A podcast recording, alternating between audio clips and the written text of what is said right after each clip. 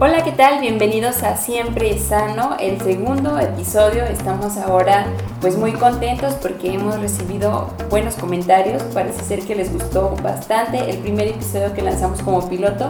Y pues como ya saben, este es un proyecto que va enfocado para resolver algunas de las dudas más frecuentes que giran en torno a nutrición y entrenamiento, siempre de la mano de nuestro experto en nutrición, el licenciado Peter Lares. Hola Peter, ¿cómo estás? Hola, ¿qué tal? Muy contento de estar con todos ustedes, muy contento de la respuesta que tuvimos con el primer episodio de este proyecto y me da mucho gusto saludarlos de nuevo. Así que pues ya estamos listos para arrancar el segundo episodio. Esta vez se vienen dudas bastante padres. En realidad sí tuvimos que seleccionar las mejores, pero fueron muchísimas, ¿verdad, Peter? Esta vez la interacción yo creo que creció al doble de las personas que están interesadas en aquí expresarnos sus inquietudes y pues lo más padre es que el día de hoy tenemos a un, un invitado especial, es el especialista en acondicionamiento físico Cristian Sánchez Treviño. Hola Cristian, ¿cómo estás? ¿Qué tal? Muy bien. Este, sí, muchas gracias por invitarme aquí en su espacio digital, que veo que está creciendo rápido. Yo soy este, entrenador personal desde 2015, actualizado 2016. Hice un diplomado en físico-constructivismo y fitness en 2017. En 2018 me certifiqué como juez. Eh, también formo parte de la Asociación de Físico y Fitness del Estado de Durango. Em, tomé una acreditación también por parte de la Universidad del Deporte eh, y soy estudiante de medicina. No, pues muchas gracias por acompañarnos y esperemos que con tu experiencia se puedan resolver todas las dudas que nos mandaron. Esta vez, pues pedimos que las dudas que nos compartieran fueran enfocadas precisamente a entrenamiento. Así que, ¿qué les parece si vamos con la primera pregunta? Eh, como la vez pasada, ¿les parece si manejamos el anonimato o quieren que mencionemos quién nos hizo la, la pregunta? No, me parece que está perfecto el anonimato. Las personas creo que prefieren eso. ¿Qué tal si la duda es un poquito, por así decirlo, incómoda? Sí, entonces mejor así. Entonces nos pregunta esta persona, que tú ya sabes quién eres, tú que nos estás escuchando sabes quién eres, si es cierto que si empiezo a entrenar joven me voy a quedar chaparro. Muy bien, la respuesta a esto es muy sencilla. Realmente el crecimiento este, en relación a estatura va ligado a lo que son ciertas hormonas, como la testosterona. La testosterona aumenta cuando a una persona empieza a entrenar pero ese aumento de testosterona no es muy significativo como para hacer el cierre de, las epífisis. ¿Qué es, ¿Qué es las epífisis? Las epífisis, por así decirlo de una manera sencilla, es la parte más gruesecita del hueso y es la que da lugar a todavía poder crecer un poquito más. ¿sí? Entonces, ese, ese lugar es donde todavía es cartilaginosa y puede expandirse un poquito más. ¿sí? ¿Y en hombres y en mujeres impacta de la misma manera? Realmente ahí sí cambian las cosas. O sea, en hombres lo que predomina ese cierre es la testosterona y en mujeres lo que predomina son los estrógenos, pero aquí mi compañero va a este, abundar un poquito más en, esa respuesta. Claro, eh, el cierre de las epífisis es muy dependiente de hormonas y este tipo de mitos vienen a raíz de que eh, pues atletas empiezan a utilizar sustancias de esteroideas desde muy jóvenes y entonces sus epífisis suelen cerrar desde muy temprana edad, empiezan a utilizar los 16, 17, incluso más jóvenes.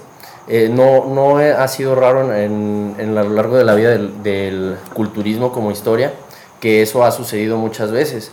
Pero eh, el cierre de las epífisis, como ya lo comentó Peter, es este, dependiente de la concentración de hormonas y no tanto del estímulo que le dé una persona un estímulo mecánico en un gimnasio o con unas mancuernas o con unas pesas o con una máquina. Eh, eso puede ayudar a aumentar la densidad mineral ósea, pero eso todo lo contrario, eso mejora la salud ósea, mejora la salud hormonal de la persona que realice ejercicio. Por muy joven que esté, siempre que sean dosificadas las cargas, no hay ningún problema. Siempre de la mano de expertos, ¿verdad? Oigan, y nada más así como que por, por la duda que me surgió ahorita, por curiosidad, ¿ustedes a qué edad comenzaron a entrenar? Yo a la edad de... Tenía 15 años cuando fue la primera vez que asistí a un gimnasio. 15 años. ¿Y tú, Cristian? Yo tenía 13 años la primera vez que fui a un gimnasio. Bueno, y así como que compactos y chaparritos, pues no, no están, ¿verdad? Así que ya saben que esto es un mito. Vamos a ponerle un tache a la primera duda. Vamos con la duda número 2 eh, sobre musculatura en mujeres. Nos pregunta, pues, una mujer, ¿verdad? Pero no vamos a decir quién. Si trabajo mucho los músculos de la espalda y abdomen, ¿me voy a poner ancha? Realmente para esta, para esta respuesta deberíamos de indagar un poquito más en conceptos básicos, como por ejemplo lo que es una planeación de entrenamiento. Por ejemplo, ella dice mucho, o sea, realmente mucho es, por ejemplo, si entrenas excediendo lo que son las repeticiones totales de tu planificación. Por ejemplo, en una planificación de entrenamiento son volumen de entrenamiento que se, refiere a repeticiones totales, lo que es la intensidad, lo que se refiere a carga, ¿sí? y lo que es la frecuencia de trabajo, lo que se refiere a las veces que vas a trabajar ese músculo. Entonces, hay ciertas tablas o ciertos este, libros que nos indican de una mujer principiante que tiene que manejar entre 150 hasta 250 repeticiones por músculo a la semana, este, y otras tablas varían, varían las repeticiones, pero también aumentan cierta cantidad de repeticiones para las mujeres que son un poquito más avanzadas y otra cantidad de repeticiones para las mujeres que son ya profesionales. Entonces, se tiene que planificar bien un entrenamiento y eso de que mucho o poco de entrenamiento depende mucho de la persona, qué nivel y qué experiencia tenga, pero igual, o sea, vamos a, hablar un poquito con Cristian, él es este, especialista en lo que es la planificación de entrenamientos. Claro, eh, bueno, depende mucho de la persona, en el principio de, individualización, de especificidad, en este caso habría que... ¿De individual y qué? Individualización. Individualización, o sea, Refiriéndote a... Refiriéndonos a que cada individuo es diferente y cada individuo tiene diferentes exigencias, cada individuo tiene diferentes necesidades. Y atendiendo al principio de especificidad, en cuanto a la mayoría de, los movimientos que suelen realizar las mujeres, este, pues casi, casi nunca se enfocan en el, en el tren superior. Y eso no suele ser problemático, aunque, le, aunque se enfoquen mucho. Primero hay que definir lo que se conoce como trabajo, que es igual a la fuerza por la distancia. En este caso, para tú, para tú aumentar la cantidad de trabajo de un músculo, lo que tienes que hacer es aumentar el volumen de entrenamiento, porque en cada repetición tú recorres una distancia. Entonces, esa distancia la recorres una y otra vez y esa es la cantidad de trabajo que haces, la cantidad de repeticiones, la puedes medir en repeticiones, la puedes medir en series y al final eso lo multiplicas por la frecuencia de entrenamiento, que es la cantidad de veces a la semana que entrenan ese músculo y entonces ya tienes el total de trabajo que hacen. Es muy ambigua realmente la, el conocimiento del, del, trabajo como tal, porque pues es una variante difícil de medir, pero se cuantifica con el volumen de entrenamiento en cuanto a series o repeticiones. Entonces, eh, también es cierto que las mujeres eh, tienen eh, más, más fibras musculares rojas, más que son oxidativas, no suelen crecer, no, no, no crecen mucho, son son más bien de metabolismo oxidativo y no, no suelen crecer mucho. Mencionas que en mujeres, ¿esto quiere decir que es más complicado que una mujer aumente músculo que un hombre? Claro, porque depende también de, entorno, de un entorno hormonal donde haya suficiente hormona de crecimiento, donde haya suficientes factores de crecimiento, donde haya suficiente testosterona, sobre todo que la mujer carece de esa testosterona, no en, no en absoluto, pero tiene una décima parte de lo que produce el hombre. Entonces, si es, hace la diferencia un hombre natural en, en unas condiciones normales puede eh, crecer sin ningún problema, pero a, una mujer, sobre todo el tren superior, le va a costar mucho más trabajo. En conclusión, es complicadísimo que te pongas ancha trabajando tren superior, pero pues también hay que fijarte en cuáles son, cuáles son tus objetivos, ¿verdad? Así es. Muy bien, entonces vamos con la tercera duda, ¿les parece? ¿O ya nos cansamos? No, claro que sí. Es sobre ejercitar el mismo músculo. Nos pregunta esta persona, ¿es malo trabajar toda la semana glúteo?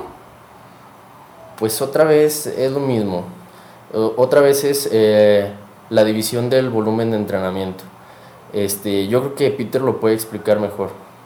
El, bueno, si esta persona va a entrenar toda la semana lo mismo, o o toda la semana un mismo músculo, lo que se va a hacer en este caso sería dividir lo que es el volumen de entrenamiento total. Por ejemplo, si esa persona, me imagino que ya es alguien un poquito avanzado como para querer entrenar todos los días el mismo músculo, eh, digamos que tenga un volumen de 800 repeticiones totales a la semana, tiene que dividir esas repeticiones el lunes, que es el, es el primer día, martes, que es el segundo día, este, no exceder este, más de 150 repeticiones para poder dar un volumen equitativo durante los siguientes días. También tienen que variar esas, esas cargas que va a realizar. Se mide en base a lo que es el 1RM, que es cuántas veces puede realizar o cuántas veces puedes cargar un peso máximo. Entonces, a lo mejor el 70, 80% de esa 1RM se utiliza nada más una vez este, a la semana. De las 7 veces que se le va a dar ese músculo, solamente una vez se utiliza esa carga máxima y ya después se van este, minimizando los porcentajes como un 60%, un 50%, ¿sí? Y también hay ciertos programas o, ciertas este, periodizaciones que se pueden dar, pero estas nos las va a explicar Cristian. Ah, claro, pues también depende de la, de la progresión que esté siguiendo esta persona la, la, progresión puede ser lineal para un principiante, o puede ser ondulatoria, o puede ser doble ondulatoria, o puede ser progresiva, doble progresiva. Muchas maneras de progresar. Eh, puede ser dependiente del volumen, ya sea de repeticiones, de series, de peso. Entonces, esto eh, es de, hay que atacar por, por, muchos lados. O sea, un plan de entrenamiento realmente eh, es muy difícil de establecer, porque también tú puedes establecer una intensidad en base a su 1RM, como ya lo había dicho Peter, pero también lo puedes establecer en base a sus repeticiones en reservas o en base a una, eh, a una fatiga percibida. Ok, entonces, pues podría decirse que llega a ser contraproducente trabajar demasiado un mismo músculo durante mucho tiempo, ¿no? Por supuesto. si, no está, si no hay una planificación previa, sí es contraproducente. Incluso puede resultar el efecto contrario bueno, ese, es, eso del sobreentrenamiento eh, realmente es muy difícil llegar a un sobreentrenamiento, muy, muy difícil, porque estamos hablando de una fatiga a nivel nerviosa, del sistema nervioso central, más que, o sea, vaya, más que a nivel muscular, hay una fatiga a nivel central y ya no se pueden levantar las mismas cargas, ya no se pueden seguir las progresiones y claro que se puede llegar, sobre todo en, personas que buscan mejorar su estética, y entonces están en una dieta hipocalórica, restringida en calorías, eh, de la que sea.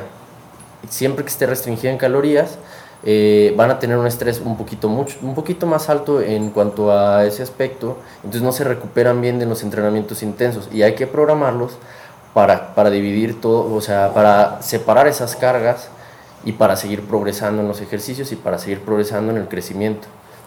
En conclusión, la recuperación y el descanso son muy importantes, ¿verdad? Así es. Por supuesto. Muy bien, vámonos a la duda número 4. Ah, es sobre entrenar descalzo. ¿Eso es malo? ¿Hay algún tipo de calzado más recomendado para entrenar? Existen pues varios calzados, este, incluso ciertas marcas, este, no sé si pueda mencionar las marcas, pero eh, hay marcas que son especializadas para entrenamiento de correr, entrenamiento de pesas. Entonces, sí hay cierto calzado especializado, pero eso de entrenar descalzo viene desde uf, una época que sea desde los 70s, 80s, cuando el famosísimo este Terminator, Arnold Schwarzenegger, estaba entrenando en un gimnasio como el Golf Gym y él entrenaba descalzo porque él se sentía más cómodo. Realmente después de un tiempo sacaron estudios y se mencionó que sí se, había una distribución más equitativa este, de las cargas, ya que a veces el, el, mismo calzado, cuando no es especializado para esa, esa actividad, lo que pasa es que eh, se va desgastando o algo por, el estilo y da mayor este soporte a una zona del, del, pie, entonces no se distribuye bien la carga este, por el mismo calzado. Por eso muchas personas eh, como atletas profesionales prefieren entrenar descalzos o con, una, o con un calzado especial. Eso también depende mucho de la disciplina que practique el atleta, porque eso se utiliza mucho en deportes de fuerza, cuando ellos necesitan tener, aprovechar al máximo sus ventajas mecánicas. Todas las ventajas biomecánicas que tengan, mejor. Entonces, les da una, un mejor apoyo el, no el entrenar descalzos o entrenar con un calzado eh, plano, con la suela plana. Eh, eso les ayuda a que se distribuya mejor el peso y sientan que es más efectivo, no se pierde, no, no pierden eh, energía, por así decirlo, eh, en estabilizar el peso, sino que solo se enfocan en empujarlo y en moverlo del punto A al punto B, que eso se trata básicamente todos los deportes de, de fuerza eh, como la alterofilia o el powerlifting. Ok, entonces pues depende mucho de la disciplina que esté practicando el deportista, pero podría decirse que menos es más, ¿verdad? Vámonos a la última eh, duda que seleccionamos previamente. Eh, y está bastante interesante, creo que se pueden complementar los conocimientos de ambos porque es sobre proteína y composición corporal. No, es, es una pregunta doble porque la misma persona nos, nos comenta, ¿la proteína engorda? Y además, ¿es indispensable para poder aumentar músculo? La proteína o cualquier macronutriente este, nos va a engordar, por así decirlo, si excedemos lo que es eh, nuestro requerimiento calórico diario. ¿sí? Entonces, eso se refiere a la energía que debemos de consumir día con día. Si lo excedemos ya sea a base de proteínas, ya sea a base de carbohidratos, ya sea a base de lípidos, nos va a hacer engordar. La proteína tiene algunas ventajas, como por ejemplo que el efecto térmico, o sea, las calorías que tú tienes que utilizar de tu cuerpo para asimilar la proteína son más que las que tienes que utilizar para asimilar los carbohidratos o los lípidos. Tiene una absorción de un 92%, ya que aporta a nivel, este, a nivel energético, este, medio por calorimetría, este, aporta alrededor de 5.3 kilocalorías y a nivel fisiológico aporta lo que es 4 calorías o, o 4.1. Entonces, sí se va a gastar un poquito más de energía al consumirla. Sí se, se puede consumir de forma de suplemento y también se puede, pero no es necesario. Para una persona que busca fines estéticos, que no es una persona como un atleta de alto rendimiento, se puede consumir a partir de lo que son los alimentos de origen animal o incluso la fusión de algunos alimentos de, de origen este, vegetal. Como por ejemplo, de origen animal mencionamos algo bien sencillo como es el huevo, la carne roja, la carne blanca, como es la carne de pollo, la carne, este, el pescado blanco, el pescado azul o lácteos, ¿sí? Eh, y de lo que son origen vegetal, se pueden consumir a base de frijoles, chícharos, garbanzo, arroz. Entonces la combinación de una proteína este, de, a base de una leguminosa y a base de un cereal nos da una proteína tan buena como lo que es una proteína de origen animal. El problema cuál es? El problema son las calorías excesivas, como por ejemplo 25 gramos de proteína a partir de, una, de un filete de res, no nos aporta mucha grasa ni, muchas, ni muchos carbohidratos. Cuando consumimos 25 gramos de proteína a partir de frijoles y tortillas, sí aporta bastantes carbohidratos y aporta también ciertos lípidos, entonces eso nos eleva nuestro, nuestro consumo de calorías diarias. Entonces, si es, uh, respondiendo a la duda, así como que más a grandes rasgos, sí se puede subir este, o mejorar la composición corporal, aumentando la masa muscular sin consumir proteína en polvo. Y la proteína en exceso si engorda, además de que el exceso, este, aumentar en una persona que es este, 100% natural y con fines 100% estéticos, no deportivos, el consumir más de 2.5 gramos de proteína al día no tiene, en estudios se ha revelado que no tiene así como que un fin eh, muy, muy este, bueno. Ok, entonces la proteína no es la que engorda, sino el exceder tus eh, calorías de requerimiento diario, ¿verdad? Así es. Muy bien. Y no es indispensable para aumentar músculo. No, la proteína en polvo no es indispensable para eso. Chicos, ¿y ustedes qué recomiendan más? La proteína, eh, como ya lo mencionas tú, Peter, obtenida de los alimentos naturalmente o alguna proteína artificial? Bueno, siempre la proteína obtenida de forma natural, vaya, entre comillas, porque bueno, las proteínas en polvo pues básicamente vienen del suero de leche, de, la leche como tal, pero eh, es mucho mejor el perfil nutrimental que te aporta una proteína natural, vaya, por así decirlo, la de un, eh, un pedazo de carne, un pedazo de pollo, eh, o por el simple hecho de mezclar leguminosas con cereales también da muy buen perfil en cuanto a perfil nutrimental, vaya, en cuanto a vitaminas, a coenzimas, vaya, todo ese apoyo que te da, que la proteína en polvo no te va a dar porque, bueno, también existen diferentes tipos de proteínas. Puede ser proteína de suero de leche, eh, caseína de la leche, puede ser proteína de suero de leche concentrada o aislada. Entonces, al final de cuentas, es lo mismo, es eh, apegarte a lo, a lo básico. La división de macronutrientes, comer suficiente proteína, ni más ni menos, eh, estar entre ese rango de 1.3 a 2 a 2.5 dependiendo, puede ser un poquito más, un poquito menos. Si la persona está intentando subir de peso, intentando bajar de peso, puede llegar a ser más necesaria la proteína cuando se pierde peso. Pero sí te puede hacer ganar peso. Y sí es importante consumir el resto de los nutrientes que no vienen en la proteína en polvo. Y acompañarlo todo con entrenamiento para lograr tus objetivos, Por ¿verdad? supuesto. Así es. Muy bien, pues aprendimos bastante el día de hoy. Eh, lo dejamos en cinco dudas porque en realidad llegaron muchas preguntas que quisiéramos aprovechar para poder debatirlas más adelante. Si nos vuelves a acompañar, Cristian, estuvimos muy, muy a gusto y estuvo bastante padre la dinámica. Y nos gustaría que nos dijeras tus redes sociales para que los que nos están escuchando o viendo eh, puedan pues ir a buscarte para aprender un poquito más sobre entrenamiento y acondicionamiento físico. Bueno, pues claro que sí. Eh, básicamente yo utilizo eh, lo que es Facebook, que estoy como Cristian Sánchez T, y lo que es Instagram, que estoy como Cristian-S-T. Muy bien, pues ya saben cómo seguirlo. A Peter lo pueden seguir también en Facebook, también en Instagram. Lo encuentran como Peter Lares Nutriólogo. Y pues nada, ¿algo más que quieras agregar, Peter?